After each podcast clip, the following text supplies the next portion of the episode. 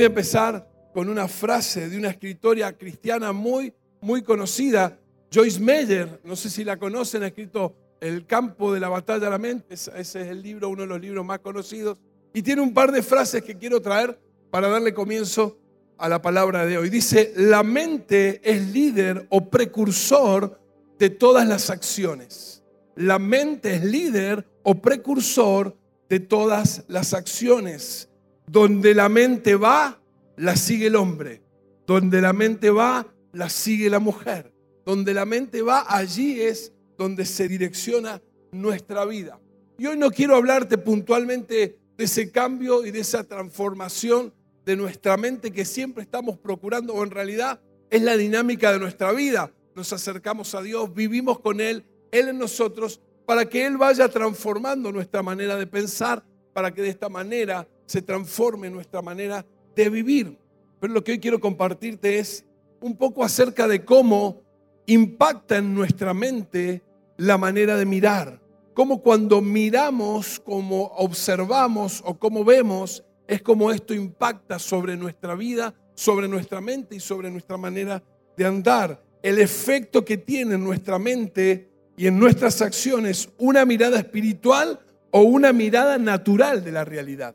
De acuerdo como nosotros miremos una misma realidad, para algunos le devuelve una cosa de acuerdo a lo que tiene, lo que posee, lo que porta, y para otros tiene otro impacto. De acuerdo a cómo miramos, de acuerdo a cómo observamos, es también el andar, el caminar y cómo nos vamos a mover.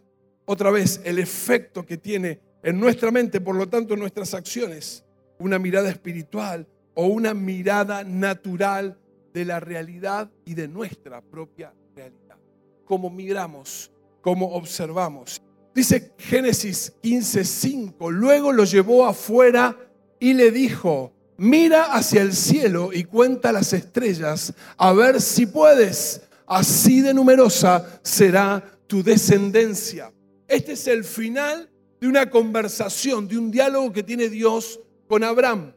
En el capítulo 12, Dios le había prometido que él lo iba a bendecir y a través de él y de su familia a todas las naciones, a todas, absolutamente todas las naciones hay una conversación donde justamente Abraham le dice, me has bendecido.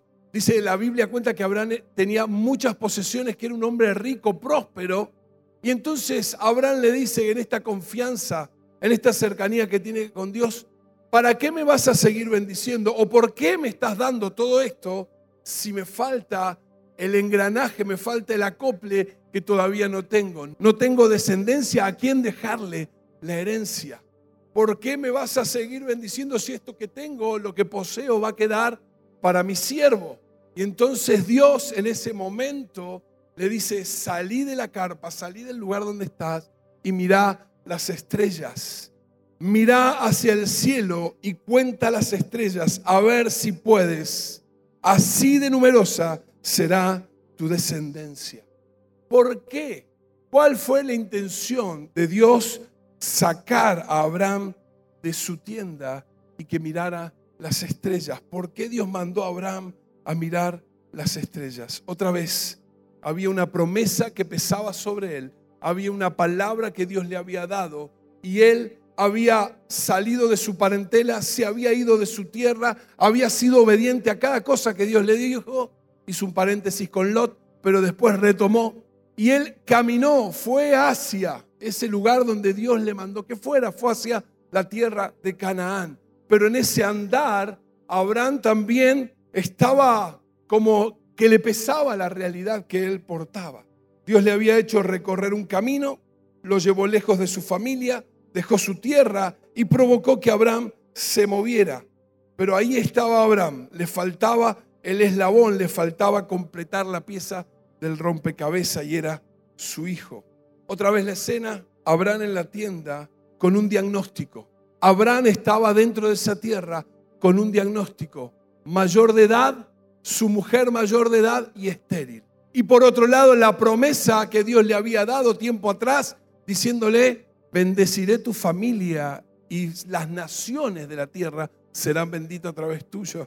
Estaba en la tienda y tenía este diagnóstico. No hay posibilidad de tener hijos En esta condición no hay posibilidad de tener hijos. Su mente se había condicionado a sus limitaciones. Esta carpa, este momento, esta instancia de estar Abraham ahí, significaba eso. Venía a hablar de que él estaba limitado, que él estaba mirando, observando su realidad y su realidad decía, no podés ser padre. Su realidad decía, tu esposa no te puede dar hijos. Ustedes son grandes.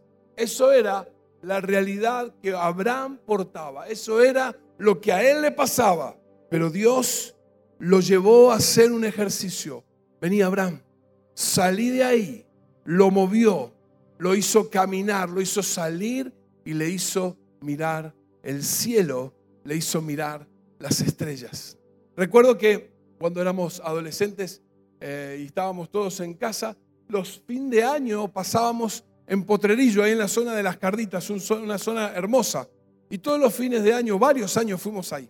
Y me acuerdo que un, año en particular que estábamos con amigos, eh, después de, haber brindado y, haber pasado las 12 de la noche, ya el primero de enero del año siguiente, nos fuimos a un lugar a mirar el cielo.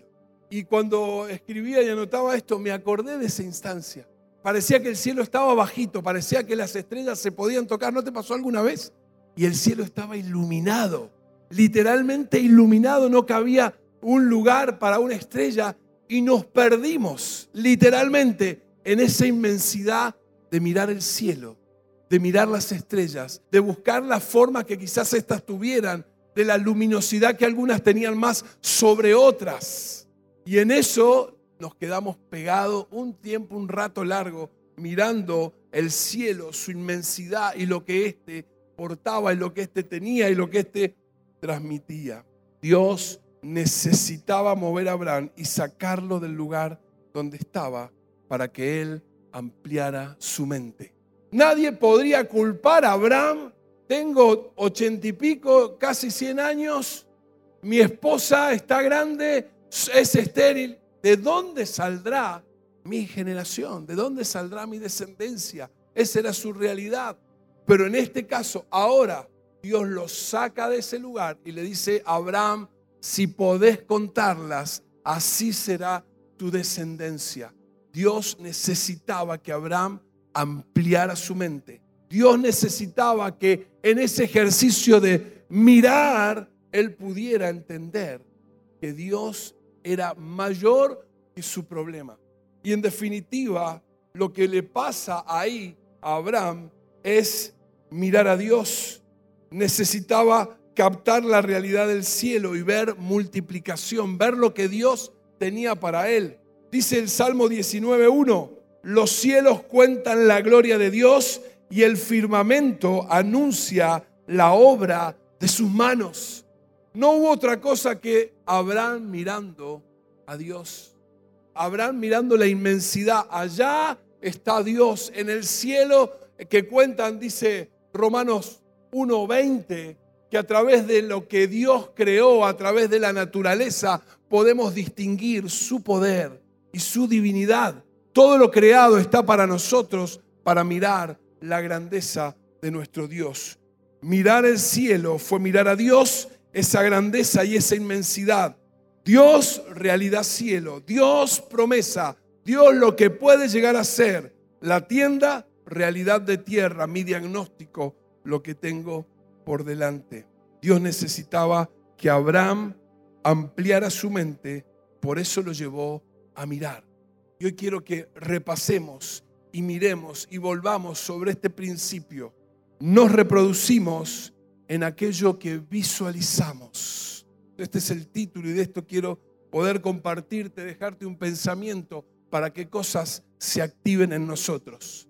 Hay algo que pasa en nosotros cuando visualizamos. No solo hablamos de mirar, sino de la forma y de la intención con la que miramos. Ya no es solo mirar, sino que hablamos de visualizar, que es mirar con atención, pero también con el ánimo y el deseo de poder alcanzar y replicar aquello que estamos observando. Para hacerlo más simple, más concreto, más claro, diría, visualizar es mirar con fe. Nos vamos a saltar una generación, Abraham, Isaac fue su hijo, el hijo de la promesa, que al final llegó, pues lo sabés, lo relata ahí el libro de Génesis, y nos vamos a establecer a mirar un poquito, un tramo de la vida de Jacob. Jacob fue el nieto de Abraham. Y ahí en, lo que vamos a, compartir está en Génesis 30, del 25 al 43. No lo vamos a leer todo, vamos a ir charlándolo y trayendo un poquito esto a la memoria para que podamos ser más ágiles en, lo que te quiero decir. Jacob era hijo de Isaac, hermano de Saúl. Y cuando llegó el momento en el que Isaac iba a impartir la bendición sobre la vida de su hijo Esaú, que era el primogénito, Jacob le jugó una mala pasada y tomó la bendición que era de su hermano mayor. De todas maneras, aunque en, Jacob estaba esto de, la trampa, del atajo y de hacer las cosas más fáciles, si lees unos capítulos antes, vemos que Saúl desnostó, no le interesaba la bendición de Dios. Es más, la vendió por chauchas y palitos, la vendió por un plato de comida, la vendió por nada, por absolutamente nada. Entonces ahora se concretaba esto. Jacob tomó, usurpó la bendición que era para su hermano la tomó él. Por lo tanto, tuvo que salir corriendo. Jacob era el poeta, Jacob era, digamos, el más bohemio de los dos, pero Esaú sabía cazar, Esaú era fuerte, Esaú sabía cómo encontrarlo, así que Jacob tuvo que correr, tuvo que correr, tuvo que correrse, tuvo que ir de ahí para que su hermano no lo matara. Conoce una mujer, conoce una bella dama, entonces se presenta con el padre y le dice, me encanta tu hija, quiero casarme. Este hombre se llamaba Labán, el padre de Rebeca. Y resulta que Labán, que fumaba dentro de una garrafa, que le contaba la vuelta al ventilador y todo lo que se te ocurra, era rápido, ningún problema, mi hijito. Yo le voy a dar a su esposa mi hija, pero usted me tiene que trabajar siete años. Listo. Qué determinación, siete años. Siete años para trabajar en función de alcanzar la mujer que amaba. Así que le metió sangre, sudor, lágrima, siete años, noche de boda. Qué lindo, me voy a encontrar con Rebeca. Y resulta que cuando abrió los ojos, amaneció, se dio cuenta le habían enchufado a la hermana. Ay, papá. No sé si se. Bueno, yo siempre lo digo, no hay mujer fea. ¿no? Era un poquito rara, digamos. Pero no era la que él quería. Le gustaría a otro hombre, no era la que él quería. Entonces salió de la tienda, me imagino, corriendo y le dijo: suegro, ¿qué pasó? Es que hacemos un dos por uno. Pero más que un dos por uno, lo hizo laburar siete años más. Gracias por siete años más. O sea que trabajó 14. Hombres, Pérez, a prestar atención, ¿no? La dedicación, el amor, la entrega de este hombre. 14 años y sí tuvo a Rebeca como esposa. Trabajó mucho tiempo al lado de su suegro. Pero el tema es que él ya se había cansado de esa realidad. Jacob Trabajó 14 años y siguió trabajando, pero resulta que su suegro le daba un sueldo, le daba un sueldo, un magro sueldo, y él quería prosperar, él quería crecer, él quería avanzar. ¿Por qué?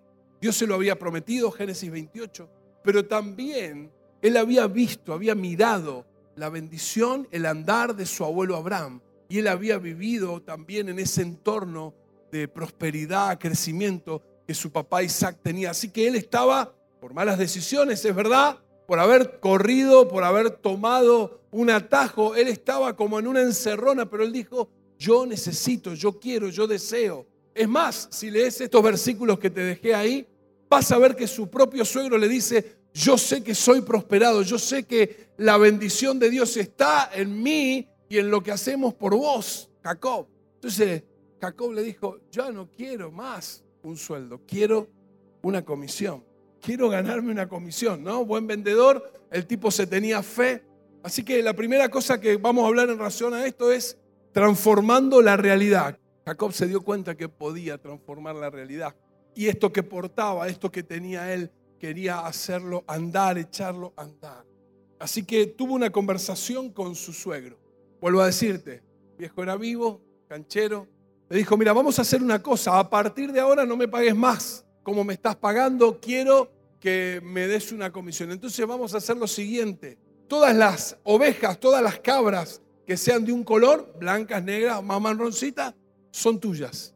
Y a mí, dijo Jacob, me vas a dar las rayadas, las manchadas, y las que estén ploteadas, me las vas a dar a mí.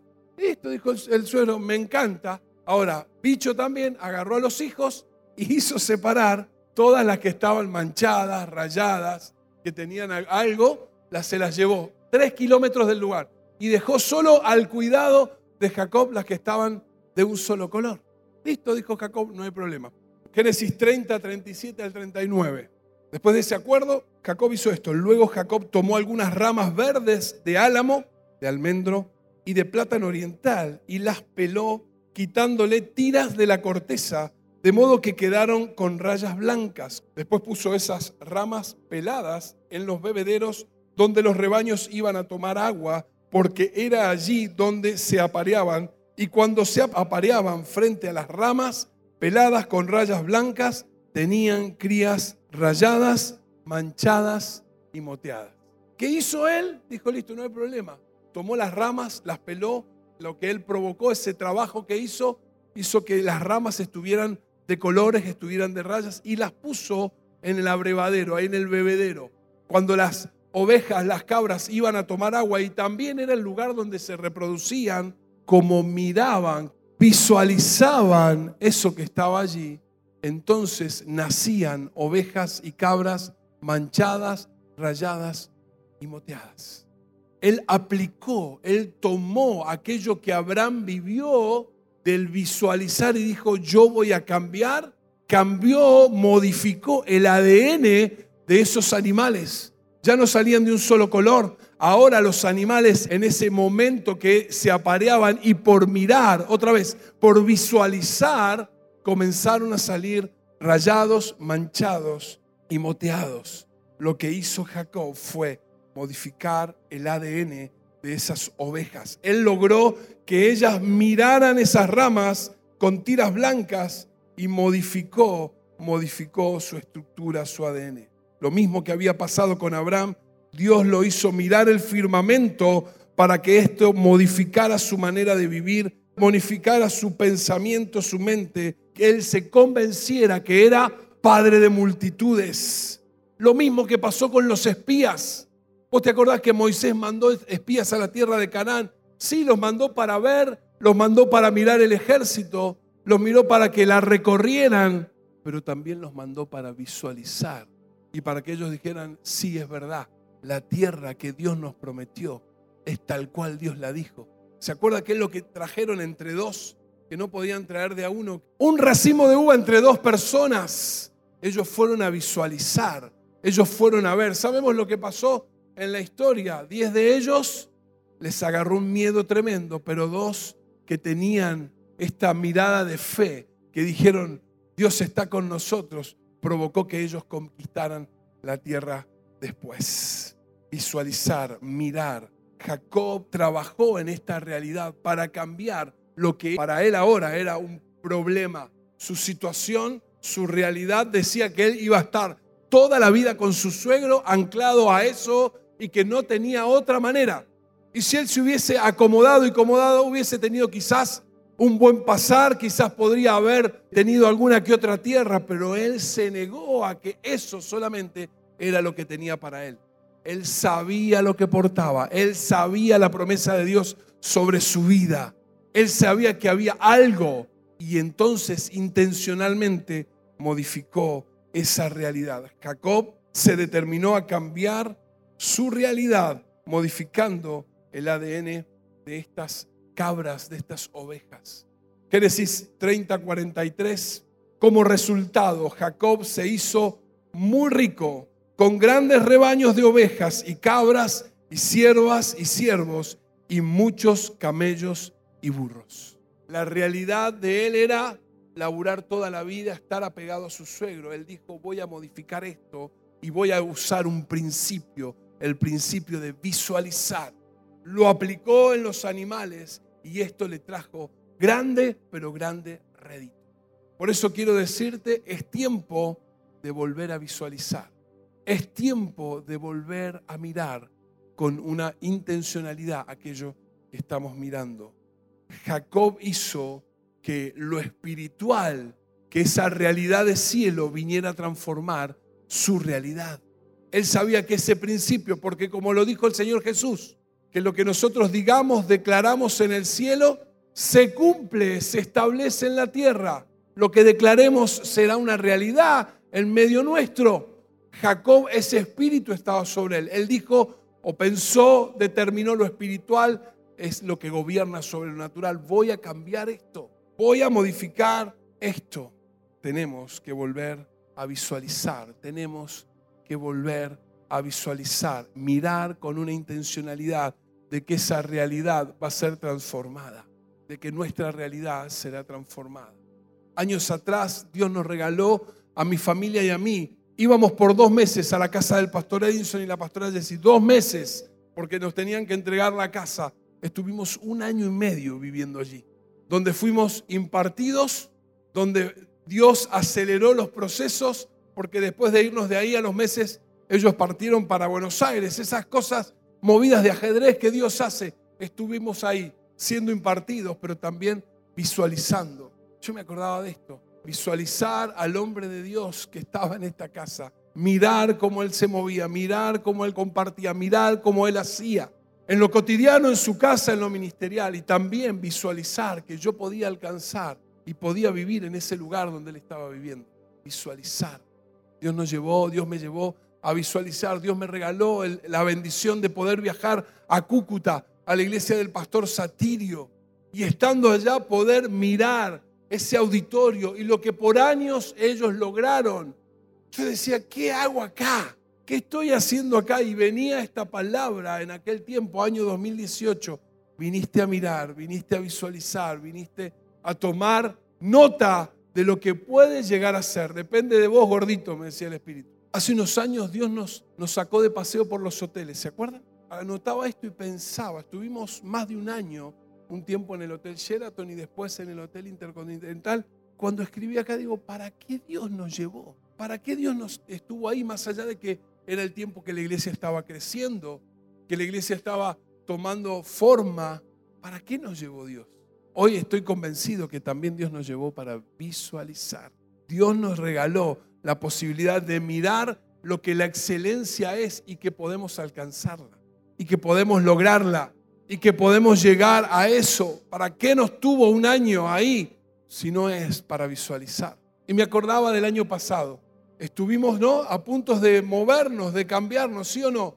Tuvimos una reunión, un culto hermoso, nos paramos en un acto de fe y saludamos la iglesia que venía y en esa reunión pusimos un video del lugar que queríamos conquistar. No se dio. No se dio por las negociaciones, por los bellones, por lo que nosotros habíamos puesto y marcado como respuesta de Dios para avanzar o no. Pero otra vez vino esto a mi mente. ¿Para qué fuimos ahí? ¿Para qué pisamos ese lugar? ¿Para qué vimos lo hermoso que era? ¿Para qué vimos que era, ah, estuvimos ahí de alcanzar? Visualizar, mirar con fe, mirar con fe que nosotros podemos llegar. Es tiempo de visualizar es tiempo de mirar con fe. Es tiempo de mirar con fe. Visualizar es un acto de fe. Segunda de Reyes 6:17. Entonces Eliseo oró, oh Señor, abre los ojos de este joven para que vea. Así que el Señor abrió los ojos del joven y cuando levantó la vista, vio que la montaña alrededor de Eliseo estaba llena de caballos de carro y de fuego. ¿Por qué traigo este pasaje? La realidad de esos hombres era que estaban rodeados por un ejército numeroso, gente, hombres, carros. Cuando el criado salió a la mañana, como hago a veces yo, fue al patio a tirar la hierba, está tirando la hierba y miró y dijo, uh, nos vinieron a buscar, ¿qué pasó? Carro, caballo, ejército, se fue para adentro y le dijo, Eliseo, vienen por nosotros. Y hay una expresión que dice que Eliseo no solo oró, sino que lo tomó y lo puso cerca de él y le dijo, mira ahora, mira ahora. Y cuando el criado miró, se abrieron sus ojos y no solo miró lo natural, sino que vio que rodeaba ejército del cielo aquel lugar. Mirar con fe es mirar que nuestros ojos sean abiertos. Decíamos la semana pasada, Nemías no miró las ruinas, aunque ahí estaban. Nemías no miró la ciudad destruida, aunque ahí estaba. Se elevó y dijo, acá hay un muro, acá hay una ciudad que se levanta. Visualizar es mirar con fe. Familia, amada iglesia, qué es lo que queremos abrazar, qué es lo que esperamos para nuestras generaciones que nos siguen, para nuestros hijos. Tenemos que empezar a visualizar ahora. Lo que visualicemos ahora va a provocar esa transformación en nuestro espíritu y en la realidad de nuestra generación. Nosotros tenemos que mirar y tenemos que creer que lo que estamos mirando será una realidad. Tercero, tenemos que cambiar la mirada. Tenemos que cambiar la mirada. La pregunta obligada es, ¿qué miro y cómo estoy mirando? Dije al principio, visualizar es mirar con atención, pero también con el ánimo, con el deseo de poder alcanzar y replicar aquello que estamos observando. Jacob determinó que lo que vivió su abuelo, que lo que vivió su padre, sería también su realidad. Y entonces trabajó para cambiar esa realidad. Hoy soy un hombre privilegiado porque puedo observar y sigo observando la vida de mi padre. Sigo observando su relación con mi mamá. Sigo observando la determinación para la vida. Sigo observando lo que él ha alcanzado. Sigo observando que a pesar de él pudo cambiar y transformar la realidad desde la que nació hasta donde Dios lo trajo hoy. Observo y digo, yo quiero ser como él. Miro y observo la vida de mis padres y digo, yo quiero llegar a esa realidad. Miro la vida del pastor Rubén, de la pastora Teresa, miro la vida del pastor Marcel y la pastora Karina y me, inspira a seguir caminando, me inspiran a llegar, me inspiran a ir hacia adelante. ¿Sabes qué? Necesitamos en esta práctica y dinámica diaria, quiero poner al abrevadero. El bebedero es el lugar donde las cabras iban y miraban y donde se reproducían. Tomar agua tomar del Espíritu Santo. Tomar agua para nosotros es la bella, preciosa, extraordinaria intimidad que tenemos con Él. Y cuando eso pasa, cuando estamos ahí, comenzamos a reproducir lo que Dios puso, esa semilla que está en nosotros, se da en ese lugar, en el bebedero, en la intimidad, en el lugar donde se reproduce, porque cuando Él viene, decíamos la semana pasada, nosotros entendemos que en esa intimidad todo viene a la vida, comienza a cobrar vida lo que Dios tiene para nosotros. Familia, nos toca trabajar y en eso estamos. Nos toca ejecutar y en eso estamos. Hacer lo que debemos hacer, pero con la seguridad de que Dios nos dará resultados. Con la certeza que Dios bendecirá eso que estamos haciendo. No se quedó Jacob orando, no se quedó diciendo, ay, cómo tengo este suegro que es un vivo, no se quedó solamente con la promesa, ejecutó, avanzó, hizo. Hablamos de determinación la semana pasada. Estamos trayendo estas palabras que hablan de movimiento, de avanzar y crecer. Tenemos la promesa, Dios está con nosotros, nos toca hacer lo que tenemos que hacer y Dios traerá respuesta. Pero sí es fundamental, y es el tema de hoy, que nuestra mirada sea cambiada, que la manera de mirar sea una mirada de fe. ¿Qué vas a hacer si no sale el gobierno, el presidente que estás esperando? ¿Qué vas a hacer? ¿Qué vamos a hacer si el dólar sigue subiendo? Miraba la semana pasada, diciembre de 2001, wow, un flash, todas las cosas que pasaron por mi cabeza. Estábamos recién casados, habla ahí en, en la historia, en la película, acerca de lo que pasó en el año 2001. ¿Cuántas cosas se me venían a la cabeza? Pero a la vez de lo que vivimos, de lo apretado que estuvimos, venía también a mi mente que nunca faltó y que nunca fuimos para atrás, sino siempre para adelante. Que nunca decrecimos, sino que crecimos en esta realidad, en medio de esta realidad, de este país hermoso, precioso que Dios nos regaló. Cambia la mirada, cambiemos la mirada. Empecemos a mirar con una mirada de fe, a visualizar que lo que estemos por delante es lo que Dios quiere Mira, Dios te puso en lugares específicos, a muchos de acá, en el trabajo, entornos de excelencia. ¿Por qué Dios te puso ahí? ¿Por qué Dios te ha dado la posibilidad de conocer otras cosas? Para que esa realidad laboral venga a traerla también a tu beneficio, pero también a saber que es parte de tu llamado. Dios ha colocado a muchos de ustedes en lugares claves, importantes. Visualiza, mira con fe Dios estaba determinado a que Abraham cambiara su manera de mirar. Lo vimos hace un tiempo atrás, vuelvo a traer este pasaje que me encanta. Génesis 13, 14 y 15. Después de que Lot se separó de Abraham, el Señor le dijo, Abraham, levanta la vista desde el lugar donde estás. Salí de la tienda, levanta la vista y mira hacia el norte, hacia el sur, hacia el este y hacia el oeste. Yo te daré a ti y a tu descendencia para siempre toda la tierra que abarca tu mirada. ¿Cuánto abarca tu mirada hoy? ¿Hasta dónde estás pudiendo mirar? Dios trabajó con Abraham intencionalmente para que él modificara su manera de mirar. Jesús lo hizo con los discípulos. Ustedes dicen que faltan cuatro meses para la cosecha. Yo les digo, ahora es el tiempo de levantar la cosecha.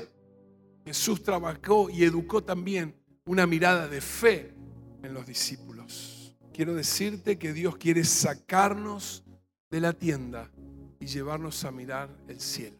Dios quiere sacarnos de la tienda realidad, imposibilidades, diagnóstico, preocupaciones y quiere sacarnos a mirar lo que Él puede hacer. Y en esa inmensidad y en esa grandeza que nuestro corazón, nuestra mente, nuestro espíritu se llene de fe.